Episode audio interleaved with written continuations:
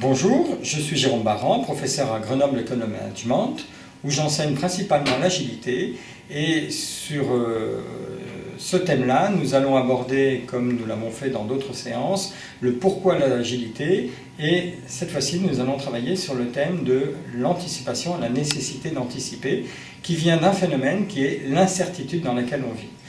Nous avons vu que nous fonctionnions, nos entreprises, si ce schéma représente une entreprise avec ses différentes fonctions, cette entreprise vit dans un environnement constitué de concurrents, de fournisseurs, de technologies, de recherche, euh, d'états, de réglementation euh, euh, nationale, internationale, etc.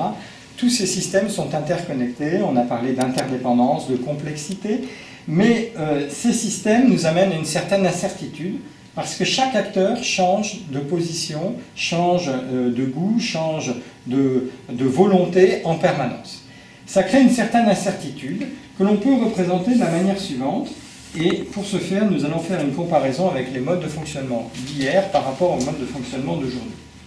Hier, un entrepreneur qui voulait se lancer était capable de rédiger un business plan. Un business plan consistait à tracer des courbes qui allait raconter la vie du produit, la vie de l'entreprise sur X années. Et le mode de raisonnement se faisait sur cette période qu'on va appeler T1, qui est l'ensemble de la vie du produit.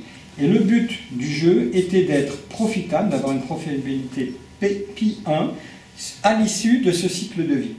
Fort de ce business plan, qui était valable et qui fonctionnait parce qu'on pouvait considérer qu'on vivait dans un environnement relativement stable, parce que la prévisibilité est étroitement corrélée à la stabilité, eh bien, on le présentait à une banque qui nous finançait, et puis on développait notre produit, et tout se déroulait parfaitement bien.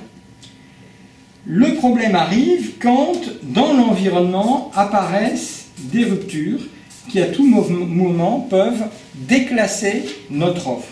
Alors, ce serait par exemple un entrepreneur qui partirait sur une technologie, et puis qui verrait un concurrent n'importe où dans le monde développer une technologie plus efficace, moins coûteuse, et qui déclasserait la performance de sa propre technologie et le ferait perdre à un moment donné, et tout d'un coup voir son cycle de vie se raccourcir, se raccourcir très très vite.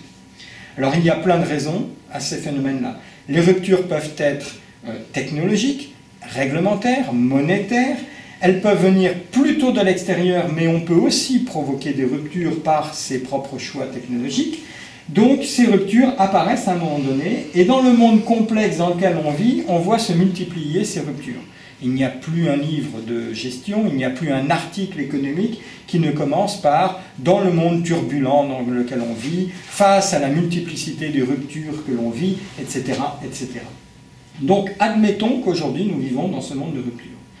Dans ce monde de rupture, il faut enrichir le raisonnement d'un point de vue économique en regardant également ce qui se passe avant le lancement du produit et que l'on appelle la phase d'investissement. Donc on va partir de l'idée, qui est le premier moment euh, que l'on dépense, le premier temps que l'on passe à développer une idée. Et puis on va faire de l'investissement, et puis on va installer de la capacité de production, et puis à la fin, petit à petit, on n'aura plus que des dépenses d'amélioration, puis de fonctionnement. Et ce qui va être important, ça va être de rapprocher d'une part cette courbe rouge des dépenses de la courbe bleue des recettes. Et donc, de travailler sur ce que l'on appelle le ROI, le Return on Investment, ou retour sur investissement, qui symboliquement peut se représenter ici comme étant le premier moment où l'ensemble de la surface des recettes, donc l'ensemble des recettes, compense l'ensemble de la surface des dépenses, c'est-à-dire l'ensemble des dépenses à partir de ce moment-là, et seulement à partir de ce moment-là, on gagne réellement de l'argent. Face au risque de rupture que j'ai dessiné ici, on voit bien que si la rupture arrive après le ROI, l'entreprise perd de l'argent, mais en gagne quand même peut-être un petit peu. L'inconvénient, c'est lorsque la rupture vient comme ici avant le ROI, parce qu'à ce moment-là, l'entreprise n'a pas rentabilisé son investissement. Et du coup, elle se trouve en risque de défaillance. Face à ce problème-là, qu'ont fait les entreprises Eh bien, elles ont développé tout un tas de stratégies qui allaient permettre d'avancer le ROI le plus possible. Donc, ces stratégies ont été, par exemple, des stratégies de recentrage, alors que pendant une époque, elles se sont beaucoup diversifiées. Là, elles se sont recentrées sur leur cœur de métier et elles ont tenté de ne développer que des offres qui étaient centrées sur les mêmes compétences clés. Ce qui fait que la R&D allait pouvoir être amortie sur une plus grande famille de, un plus grand nombre de produits au sein de plusieurs familles de produits. Autre stratégie possible, ça va être d'essayer de vendre plus vite ces produits sur tous les marchés. Ce sont les stratégies de globalisation qui visent finalement à attaquer tous les marchés simultanément plutôt que de le faire successivement dans un mode séquentiel.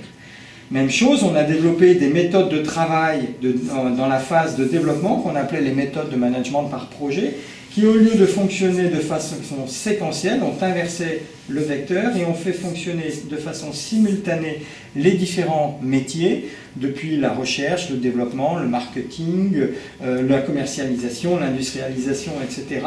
Et donc travaillant ensemble très en amont, on a pu raccourcir le délai de développement. Bref, on a su avancer le ROI.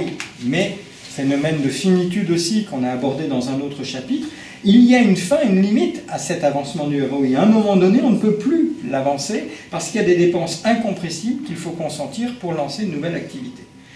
Par conséquent, il ne nous reste pas beaucoup d'autres solutions, à part au moment où on démarre, d'essayer d'anticiper ces ruptures. Et c'est comme ça que, face à ce phénomène d'incertitude, alors qu'on raisonnait sur la logique de prévision ou de planification, qui est un raisonnement en avenir certain, c'est-à-dire en environnement stable, on s'est mis à faire de la prospective et à raisonner en avenir incertain en imaginant les ruptures face auxquelles on allait être confronté dans le futur et on essayait même de les probabiliser. Mais ça n'est pas suffisant. Parce que dans le phénomène de l'entreprise face à son environnement, on sait que les ruptures que l'on subit sont surtout celles de notre environnement et c'est ça qui va générer cette réflexion prospective. Mais c'est oublier une chose, c'est oublier le phénomène de complexité et d'interdépendance dans lequel on vit, qu'on a développé également dans un autre chapitre, et qui dit que nous pouvons nous-mêmes générer des ruptures, et ces ruptures, on va les générer vers les autres. Autrement dit, si les autres sont nos ruptures, potentiellement nous sommes les ruptures des autres. Cette troisième étape dans la logique d'anticipation, après l'anticipation en environnement certain, l'anticipation en environnement certain, cette, cette anticipation des compétences lors de nos décisions va être fondamentale pour le devenir des entreprises. Il faut désormais manager en connaissance de conséquences. Telle est la leçon principale de ce contexte d'incertitude dans lequel nous vivons.